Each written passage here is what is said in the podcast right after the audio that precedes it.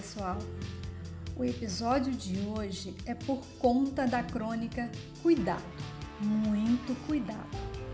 Com ela, Eneida de Moraes nos faz um convite à reflexão para que pensemos a nossa inércia frente aos problemas sociais como a morte, as guerras, a fome, a infância sem perspectiva ouça com bastante atenção.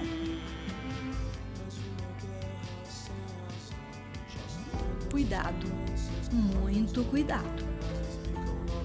Um meninozinho chamado Santo Bruta nunca mais poderá dizer adeus.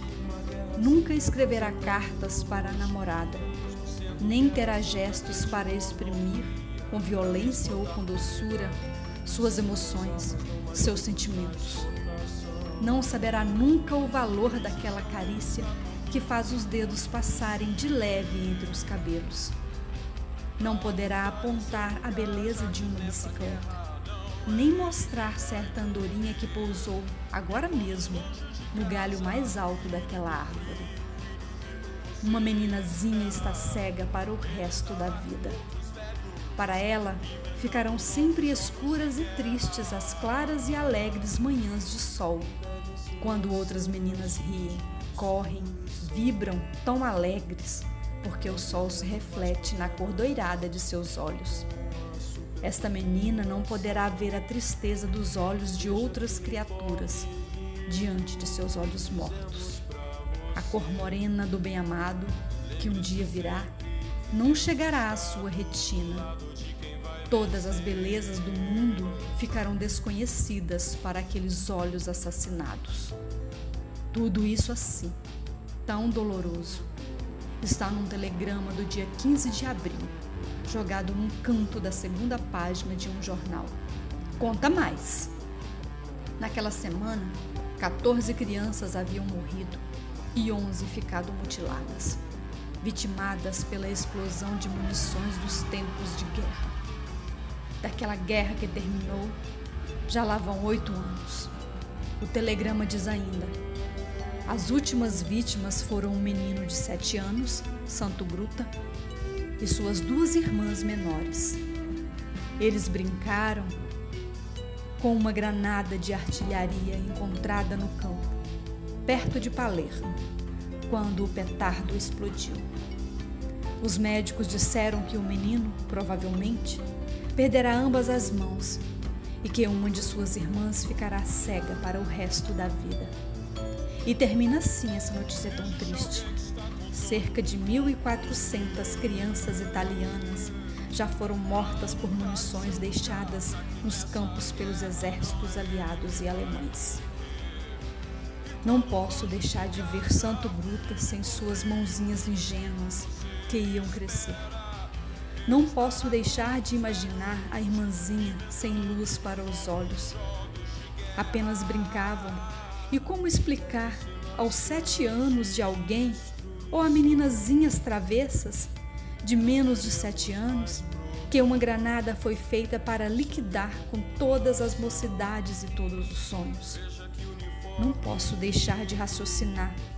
300 mil crianças morreram até agora na Guerra da Coreia não sei quantas outras morreram na Indochina.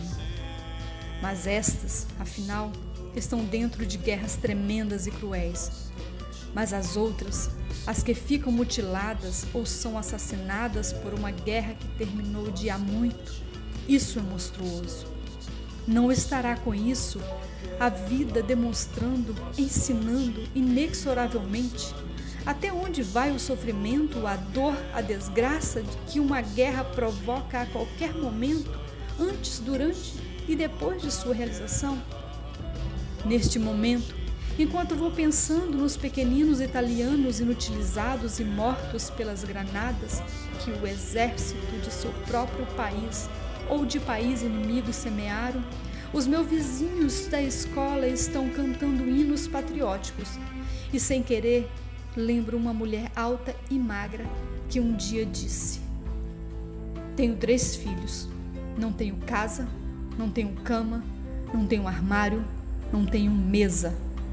Não tenho roupa, não tenho comida porque meu marido ganha muito pouco, não tenho água, não tenho luz, não tenho esgoto.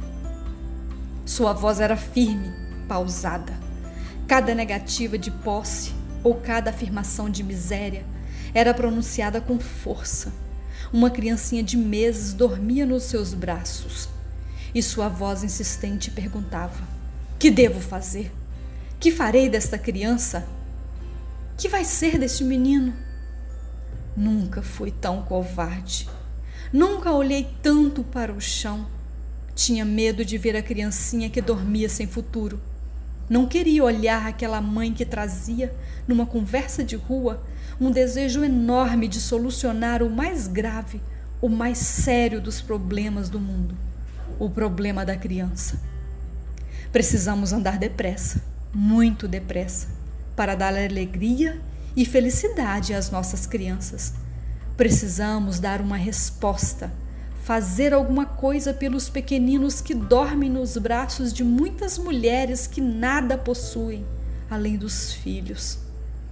Precisamos andar depressa, muito depressa, e ter cuidado, muito cuidado, para que nossas crianças não acabem sem mãos, como o pequenino Santo Gruta, ou cegos, como sua irmãzinha. Que nossos campos fiquem semeados apenas com aquelas margaridas brancas, ou com as flores silvestres que os embelezam. Assim, poderão brincar descansadamente nossas crianças, elas que pouco sabem, que nada sabem, felizmente do poder destruidor das granadas.